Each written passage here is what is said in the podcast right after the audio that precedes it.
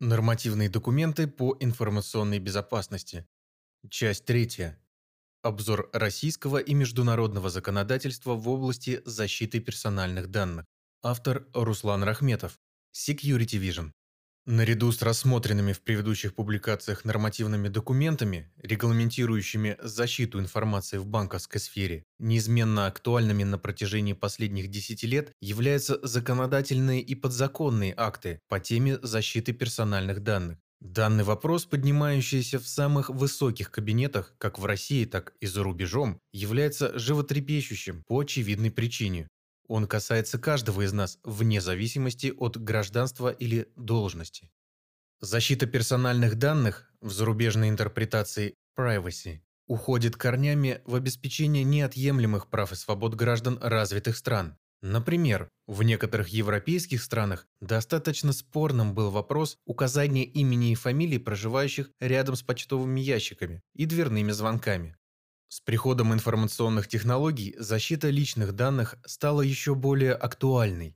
Так появилась Конвенция номер 108 Совета Европы о защите физических лиц при автоматизированной обработке персональных данных, подписанная в 1981 году и ратифицированная Российской Федерацией в 2001 году. Уже на тот момент были заложены международные основы законной обработки персональных данных, применяемые и по сей день. Это использование персональных данных только для определенных целей и в пределах определенных сроков. Неизбыточность и актуальность обрабатываемых персональных данных и особенности их трансграничной передачи. Защита данных. Гарантированные права гражданина, обладателя личных данных. В этом же документе дано и само определение персональных данных, которое затем перекочует в первую редакцию Отечественного федерального закона номер 152 о персональных данных от 27 июля 2006 года. Персональные данные означают любую информацию об определенном и подающемся определению физическом лице, Целью ратификации данной конвенции было выполнение международных нормативных требований при вступлении России в ВТО, Всемирную торговую организацию, которая состоялась в 2012 году. Совместная работа стран-участников конвенции продолжается и по сей день. Так, в конце 2018 года Российская Федерация совместно с другими странами-участницами подписала протокол номер 223 о внесении изменений в Конвенцию Совета Европы о защите персональных данных, который актуализирует Конвенцию в части соответствия вызовам текущего времени. Это защита биометрических и генетических данных, новые права физических лиц в контексте алгоритмического принятия решений искусственным интеллектом, Требование защиты данных уже на этапе проектирования информационных систем. Обязанность уведомлять уполномоченный надзорный орган об утечках данных. Граждане отныне имеют возможность получать квалифицированную защиту по вопросам их персональных данных со стороны надзорного органа, а российские компании вынуждены соответствовать требованиям европейских норм GDPR – General Data Protection Regulation. Мы поговорим о них далее не будут вынуждены применять дополнительные меры по защите, поскольку соответствие нормам конвенции означает, что страна-участник обеспечивает адекватный правовой режим обработки персональных данных.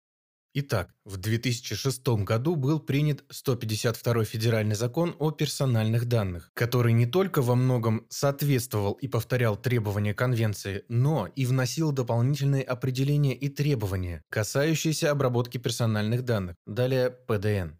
Со временем в федеральный закон вносились изменения, основные из которых были введены 261 ФЗ и 242 ФЗ. Первый закон внес существенные изменения в базовые постулаты защиты ПДН, а второй запретил первичную обработку ПДН за пределами территории Российской Федерации. Далее будут рассматриваться самые актуальные на настоящий момент версии документов, Следует отметить, что уполномоченным государственным органом по защите прав субъектов ПДН является Федеральная служба по надзору в сфере связи, информационных технологий и массовых коммуникаций Роскомнадзор, подчиняющаяся Министерству цифрового развития связи и массовых коммуникаций Российской Федерации.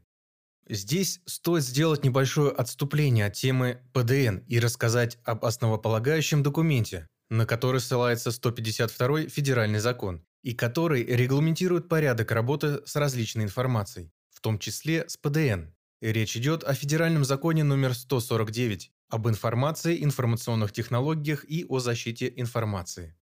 Данный документ содержит в себе базовые понятия и определения, которые используются во всех нормативных правовых актах, касающихся защиты информации, а также, помимо прочего, вводит понятие категории информации, общедоступная информация и информация ограниченного распространения, и типа информации, свободно распространяемая, предоставляемая на основании договора, подлежащая распространению в соответствии с законодательством, информация ограниченного доступа распространения и запрещенная к распространению. В частности, персональные данные классифицируются как информация ограниченного доступа.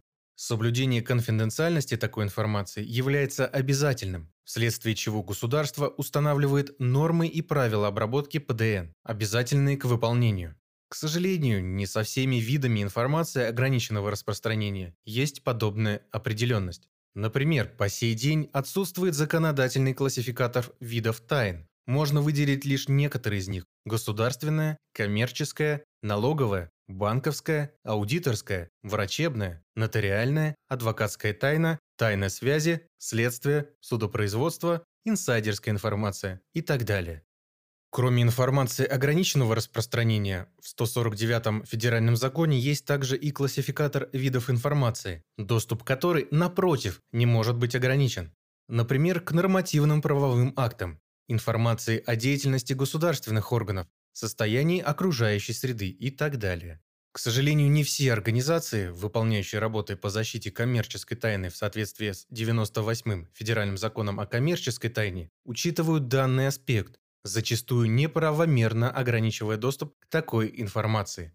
Кроме этого, в 149-м федеральном законе содержится важное определение государственных информационных систем, как федеральных информационных систем и региональных информационных систем, созданных на основании, соответственно, федеральных законов, законов субъектов Российской Федерации, на основании правовых актов государственных органов в целях реализации полномочий государственных органов и обеспечения обмена информацией между этими органами, а также в иных установленных федеральными законами целях.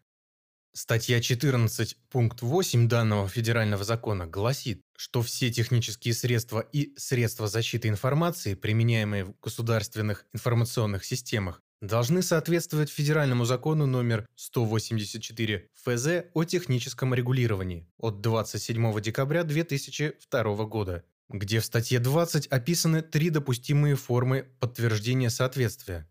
Добровольная сертификация, декларирование соответствия и обязательная сертификация.